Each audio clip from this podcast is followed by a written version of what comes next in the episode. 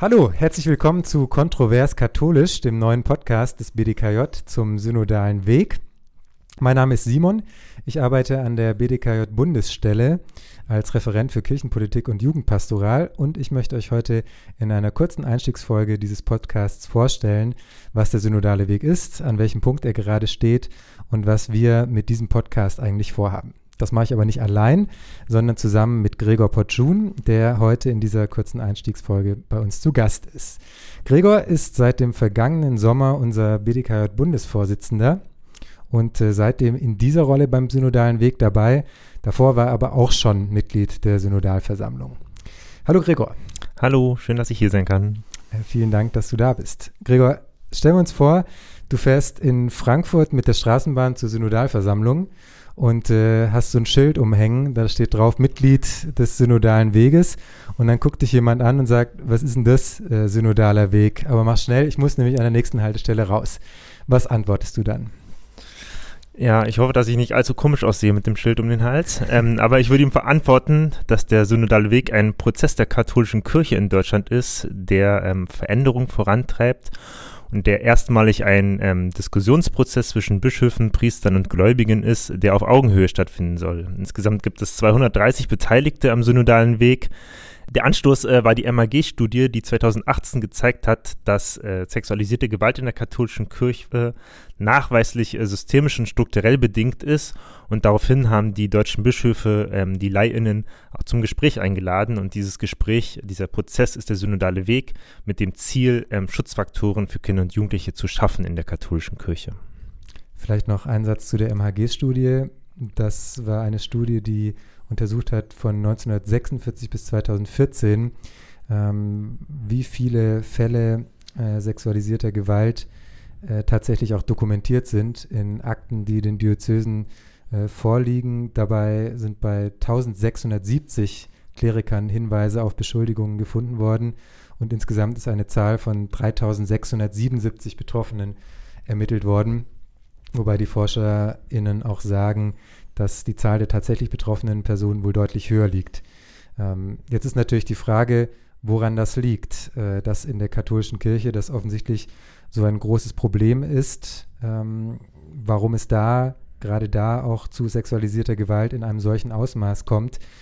Da haben die äh, Studien äh, erstellenden ja verschiedene Faktoren, Risikofaktoren herausgearbeitet. Kannst du dazu was sagen? Was sind denn diese Faktoren? Genau, das ist richtig. Ähm, die Forschenden haben nochmal aufgezeigt, was genau diese systemischen und strukturellen Ursachen überhaupt sind und was sie ausmachen. Und der allergrößte und wichtigste Punkt ist vor allen Dingen, dass es um Macht und Machtmissbrauch geht. Sexualisierte Gewalt ist immer Machtmissbrauch und das hat sich auch in der Studie gezeigt, dass es darum geht, wie Macht eingesetzt ist und wer Macht überhaupt hat. Das sind natürlich in der katholischen Kirche vorrangig geweihte Personen und an erster Stelle die Bischöfe, ähm, die ihre Macht halt missbraucht haben. Ähm, man nennt es unter anderem auch Klerikalismus, das heißt, dass geweihte Personen überhöht werden, ähm, dass ihnen eine gewisse Heiligkeit oder Sakralität zugesprochen wird. Ähm, das kritisiert die Studie. Ähm, des Weiteren geht es auch ähm, darum, wie zum Beispiel Akten geführt sind, wie sie Personal geführt ist, wie Personal ausgebildet wird. Das wird kritisiert. Ähm, es geht darum, wie Täter in der katholischen Kirche vorgehen konnten, dass sie gewisse Räume ausgenutzt haben und auch dort gewisse Machtstrukturen und die Heiligkeit ausgenutzt haben oder auch das Beichtgeheimnis, ähm, was unter ähm, Risikofaktoren fällt, weil das Beichtgeheimnis natürlich dazu beiträgt, dass wenn man es falsch auslegt und einsetzt, ähm, äh, auch Betroffenen ein Schweigegelübnis aufzulegen über das, äh, was geschehen ist.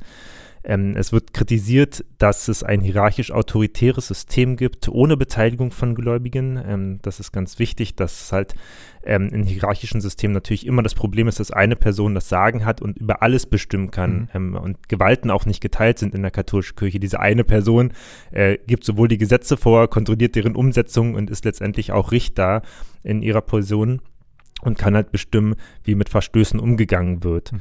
Und das alles geht halt immer von geweihten Personen aus, ähm, was das Grundproblem ist. Deswegen diese vier Foren. Du hast äh, das Thema Macht angesprochen. Das ist äh, eines der Foren, heißt Macht und Gewaltenteilung. Dann gibt es noch drei weitere Foren, äh, nämlich zu Sexualmoral, zur priesterlichen Lebensform und zur Rolle von Frauen in der Kirche. Auch diese drei Themen hängen ja in irgendeiner Form wieder mit Macht äh, auch zusammen. Also eben diese priesterliche Lebensform, die diese Macht mit sich bringt. Äh, Rolle von Frauen, Frauen sind ausgeschlossen, auch das ist eine Form von genau. äh, Machtausübung, Sexualmoral. Auch da ähm, ist das Thema ähm, Macht äh, und vor allem zum Teil vielleicht auch Macht von der Kirche über die Priester, indem sie sagt, so und so hast du deine Sexualität auszuleben oder auch nicht auszuleben. Äh, ein Thema, also Macht so als zentrale, zentraler Faktor, äh, wenn man so will, ähm, bei der Bearbeitung jetzt auch der äh, Risikofaktoren oder bei dem, wie man diese Risikofaktoren vielleicht in Zukunft äh, entkräften kann. Jetzt haben diese vier Foren, die ich gerade genannt habe, ja äh, einige Zeit gehabt, schon zu tagen. Die erste Synodalversammlung war äh, vergangenes Jahr, Anfang des vergangenen Jahres. Die zweite Synodalversammlung, äh, die eigentlich für den Herbst geplant war, musste ausfallen wegen Corona. Dafür gab es Regionenkonferenzen, bei denen gesprochen wurde, aber eben keine äh, beschlussfähige oder wie auch immer ähm, anders äh, arbeitende äh, Synodalversammlung, sondern eben eine Ersatzveranstaltung. Die zweite Synodalversammlung wurde verschoben auf äh, äh, diese Woche. Wir nehmen am 2. Februar auf. Allerdings muss auch diese Versammlung jetzt ausfallen bzw. wieder verschoben werden auf den Herbst. Jetzt gibt es eine Online-Konferenz. Was haben denn die Foren in der Zeit gemacht? Haben die die Zeit genutzt? Sie tagen jetzt ja schon einige Zeit. Also erstmal, dass die Synodalversammlung verschoben wurde, ist natürlich bedauerlich, ähm, weil die Probleme in der katholischen Kirche ja wichtig sind und angegangen werden müssen. Darum ist es schade, dass sich der Prozess um ein Jahr verschiebt. Ähm, und zugleich hat die Corona-Pandemie auch Auswirkungen auf die Arbeit der Foren gehabt, welche sich natürlich nicht in Präsenz treffen konnten. Wir hatten das große Glück, dass zwei Foren noch die Möglichkeit hatten, sich zu konstituieren, bevor die Corona-Pandemie vollends zugeschlagen hat. Äh, und zwar war das das Forum zur Sexualmoral und das auch das Forum, zu ähm, Frauen in Dienst und Ämtern der Kirche. Beide sind somit auch die Foren, die am weitesten in ihrer Arbeit sind, die jetzt schon ausführliche Texte vorgelegt haben, ähm, die den Weg der katholischen Kirche aufzeichnen können, wie sie sich verändern kann. Ähm, das Forum zu Frauen in Dienst und Ämtern der Kirche arbeitet ähm, da in zwei Richtungen. Zum einen zeigen sie auf, was nach aktuell geltendem Kirchenrecht jetzt schon möglich mhm. wäre an Veränderungen. Und zum Zweiten zeigen sie halt auch, was sich darüber hinaus noch verändern muss und wofür man auch Kirchenrecht ändern muss, beziehungsweise was auch nach Rom gegeben werden muss, um dort halt Änderungen voranzutreiben. Und das Forum Sexualmoral ist, glaube ich, eines der Foren, die mit am weitesten sind in ihrer Arbeit, die schon einen sehr grundlegenden Text auch verfasst haben. Da merken wir aber, dass wir so langsam an den Punkt kommen, dass dadurch, dass uns Präsenztreffen fehlen, uns auch eine Diskussionskultur fehlt, wo wir uns wirklich miteinander streiten können, weil wir so ein bisschen verharren in dem Thema ähm, der Sexualmoral und ja sich dann doch letztendlich Positionen gegenüberstehen und wir schauen müssen, wie wir zueinander kommen. Und ich muss erwähnen, da ich immer gerade wir sage, dass ich Teil dieses Forums bin und mit in diesem Forum arbeite. Äh, das Forum zum Macht- und Gewaltenteilung in der katholischen Kirche hat jetzt zur Online-Konferenz einen sehr ausführlichen und auch, wie ich finde, sehr guten Text vorgelegt, der, den es es gilt zu diskutieren. Die sind also gut ins Arbeiten gekommen, trotzdem es keine Präsenztreffen gab. Am weitesten zurück, sage ich mal, ist das äh, Forum ähm, Priester, ähm, was, glaube ich, meiner Meinung nach auch daran liegt, dass natürlich, wenn es um priesterliche Existenz und priesterliche Lebensform geht, Menschen, die Priester sind und Teil in diesem Forum arbeiten, in besonderer Form auch davon betroffen sind und natürlich die Betroffenheit auch reflektiert werden muss. Ähm, da wünsche ich mir aber noch ein bisschen mehr und ein bisschen forscheres Vorangehen, weil die Themen, glaube ich, wichtig sind und bearbeitet werden müssen. Wen interessiert, was in diesem Papier steht, was das äh, Forum Macht vorgelegt hat, der und die kann das auch nachlesen äh, ist es auf der Seite synodalerweg.de äh, abrufbar. Ich weiß nicht genau unter welchem Reiter, aber es gibt so ein, ähm, ich glaube, Online-Konferenz heißt das und da sind die Dokumente dann auch zur Verfügung gestellt. Wer da mal reinlesen möchte, ich glaube, es sind gute 40 Seiten, äh, ist nicht wenig, aber zum drüberscrollen äh, lohnt sich auf jeden Fall. Da sind nämlich viele, du hast schon gesagt, ich sehe es ganz genauso, gute Ideen drin, die man äh, unbedingt umsetzen sollte um eben sicherzustellen, dass diese äh, Machtthematik äh, in Zukunft äh, in dieser Art und Weise, wie sie jetzt vorhanden ist und in den vergangenen Jahrzehnten vorhanden war, äh, eben nicht mehr äh, so vorkommt und diese Taten, die geschehen sind, möglicherweise dann eben in Zukunft auch äh, durch solche systemischen Veränderungen verhindert werden können. Du hast das Thema Online-Konferenz angesprochen, die jetzt äh, ansteht. Äh, es soll eben gesprochen werden über äh, diese zwei Dokumente, dieses Dokument, was äh, das Forum Macht vorgelegt äh, hat, zusammen mit noch drei weiteren kleinen Dokumenten, wo sie schon mal einen Ausblick geben, wie diese Veränderungen dann auch konkret aussehen können. Auch das äh, ist online nachlesbar. Das Forum Priesterliche Lebensform hat auch ein Dokument vorgelegt, zumindest schon mal eine Gliederung ähm, wie der Text vielleicht äh, in Zukunft mal aussehen könnte. Auch darüber wird diskutiert werden.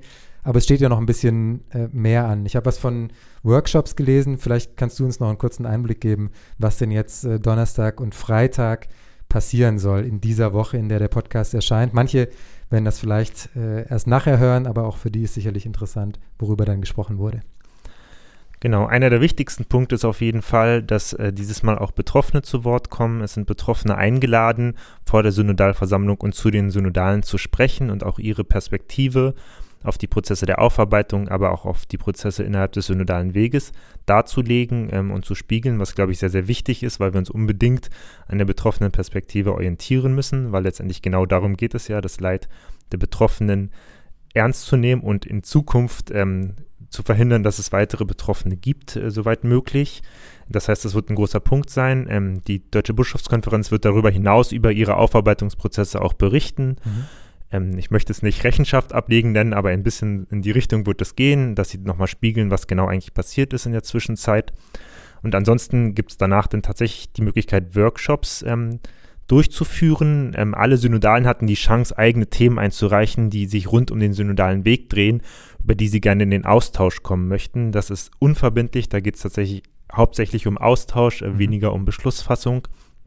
Aber sich halt auch nochmal über andere Dinge äh, bewusst zu werden, die innerhalb des synodalen Weges wichtig sind. Ähm, Beispiele sind da, was bedeutet eigentlich ein geistlicher Prozess, ähm, wie ist es eigentlich möglich, Kirchenrechtsstrukturen zu ändern und so weiter. Das sind alles Themen, die da stattfinden können. Am zweiten Tag wird es dann vor allen Dingen nochmal darum gehen, zu horchen, wie ist denn der aktuelle Stand der Foren überhaupt. Da werden die Vorsitzenden der Foren berichten, wie sie gearbeitet haben und wie die Texte auch zustande gekommen sind, die jetzt vorliegen.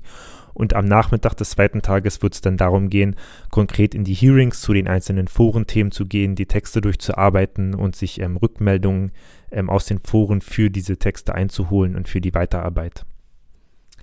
Gehen wir mal ein bisschen weg von dem, was ganz aktuell stattfindet, äh, hin zu den Zielen, äh, die du jetzt äh, persönlich als Bundesvorsitzender vom BDKJ hast. Du bist ja viel in Kontakt mit Verbandlerinnen und Verbandlern. Im Endeffekt bist du ähm, die Vertretung von den 660.000 Kindern und Jugendlichen, die eben in den Verbänden in Deutschland engagiert sind in den katholischen Jugendverbänden, die Mitglied beim BDKJ sind. Was sind die Ziele des BDKJ für den synodalen Weg? Also das Leitziel ist natürlich, äh, sexualisierte Gewalt soweit möglich zu verhindern und das durch ähm, menschengerechte Strukturen und Systeme in der katholischen Kirche. Aber wir stellen natürlich auch ganz konkrete Forderungen an den synodalen Weg und glauben auch, das muss ich betonen, dass wir in dem Punkt nicht ergebnisoffen sind, sondern uns von der MAG-Studie sozusagen der Horizont vorgegeben ist, wo wir hin müssen, um sexualisierte Gewalt zu verhindern. Ähm, das ist zum einen, dass wir Klerikalismus abschaffen müssen und auch die Machtsysteme in der katholischen Kirche entkräften müssen, entmächtigen müssen und sozusagen das Volk Gottes bemächtigen müssen. Sprich, wir müssen Macht und Gewalten teilen und Beteiligungsstrukturen schaffen, demokratische Strukturen in der katholischen Kirche schaffen. Nebenbemerkung, die gibt es innerhalb der katholischen Kirche schon, zum Beispiel in den Jugendverbänden, aber auch in, in den Reihen der Amtskirche muss das natürlich möglich sein, ähm, sich zu beteiligen. Ähm, darüber hinaus ist natürlich wichtig, dass äh, alle Geschlechter gleichberechtigt sind, ähm, insbesondere natürlich auch Frauen, die Zugang zu allen Diensten und Ämtern haben müssen. Ähm, das heißt, wir müssen endlich aufhören, äh, Menschen wegen ihres Geschlechts zu unterscheiden und ihnen unterschiedliche Rechte zuzusprechen in der katholischen Kirche, insbesondere was halt Weihe angeht. Ähm, eine sehr konkrete Forderung von uns ist auch ähm, die Segnung für homosexuelle Paare, beziehungsweise auch für Menschen, die eben in einer nicht heterosexuellen Beziehung leben. Da gibt es ja auch noch mehr Menschen. Das wäre ein ganz wichtiger Schritt, ähm, um halt auch deutlich zu machen, dass deren Beziehung gleichwertig ist äh, zu Menschen, die in einer Ehe leben. Ähm, das kann nicht sein, dass die Kirche bis heute diese Menschen ausschließt und überhaupt gar keine Form für sie hat, wie sie auch äh, Teil des Volkes Gottes in gerechter Weise sein können.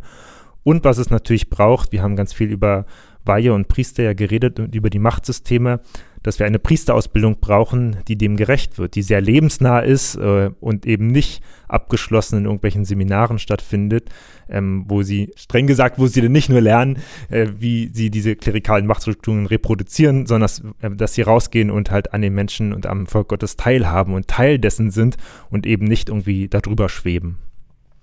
Und der letzte Punkt, den ich ganz wichtig finde, der jetzt noch nicht explizit genannt ist, aber ähm, der natürlich impliziert ist, dass wir uns dafür einsetzen müssen, dass alles, was äh, die Synodalversammlung beschließt, letztendlich auch äh, nach Rom geht und dort auch umgesetzt wird. Das ähm, muss eine Forderung beinhalten, dass die Bischöfe das nicht nur nach Rom geben und dann abwarten, dass da irgendwann mal eine Antwort kommt, sondern dass wir auch fordern müssen, dass sich insbesondere die Bischöfe dafür einsetzen und massiv einfordern, dass die Beschlüsse der Synodalversammlung dort ähm, gerecht behandelt werden.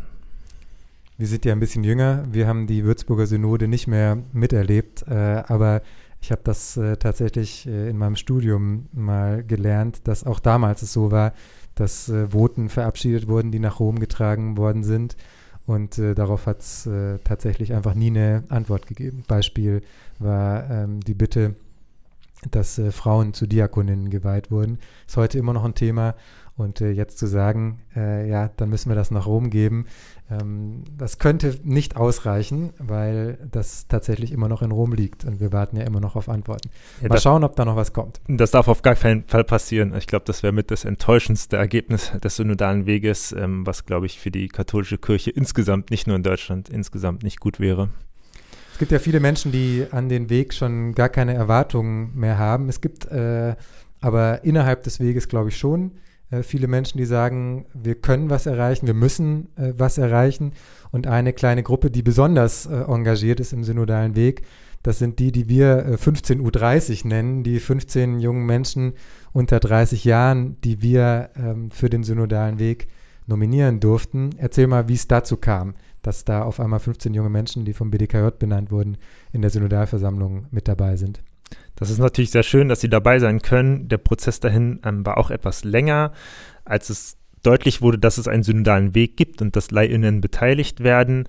Ähm, hat sich der BDK natürlich angeguckt, äh, wer ist so synodaler, wer ist so dabei und hat festgestellt, dass sehr wenige junge Menschen beteiligt sind und hat daraufhin die Forderung aufgestellt, dass 30 Prozent unter 30 Jahren Teil der synodalen ähm, Versammlung werden.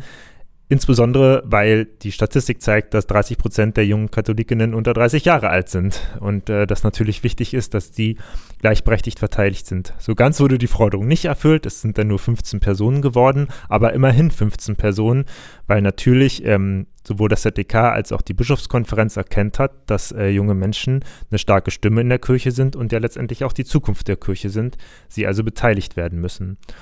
Und ähm, die 15 jungen Menschen ähm, wurden dann gewählt durch den BDK-Hauptausschuss und durch das Zentralkomitee der deutschen Katholiken bestätigt. Ähm, das heißt, sie sind in einem demokratischen Verfahren dazugekommen und sie konnten sich zuvor bewerben. Da sind rund 230 Bewerbungen eingegangen ähm, sodass äh, tatsächlich da auch ein sehr faires System hintersteckte und ähm, die jungen Synodalen werden als sehr starke Stimme im synodalen Weg wahrgenommen. Sie sind sehr engagiert, auch in den Synodalforen und haben ein sehr, sehr großes Interesse daran, ihre Kirche ähm, zu verbessern und menschengerechter zu machen. 30 Prozent äh, aller Katholikinnen und Katholiken in Deutschland sind unter 30. Das ist was, was man sich bewusst machen muss. Äh, auch dann, wenn man Kirche sieht, äh, Kirche ist eben nicht äh, nur äh, alt, sie ist auch alt, aber sie ist eben nicht nur alt, sondern sie ist auch jung. Und junge Menschen sind, wie du sagst, äh, sowohl die Zukunft als auch die Gegenwart der Kirche.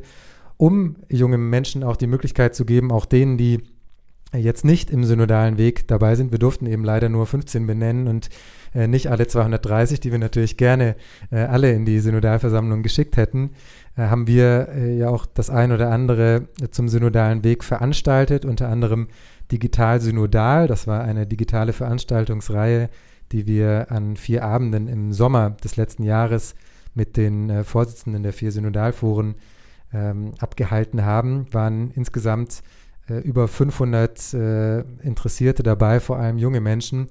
Ähm, und jetzt soll es eben eine weitere äh, Möglichkeit geben, sich zum synodalen Weg zu informieren, Äh, das passiert in diesem neuen Podcast-Format, das wir äh, eben kontrovers katholisch nennen.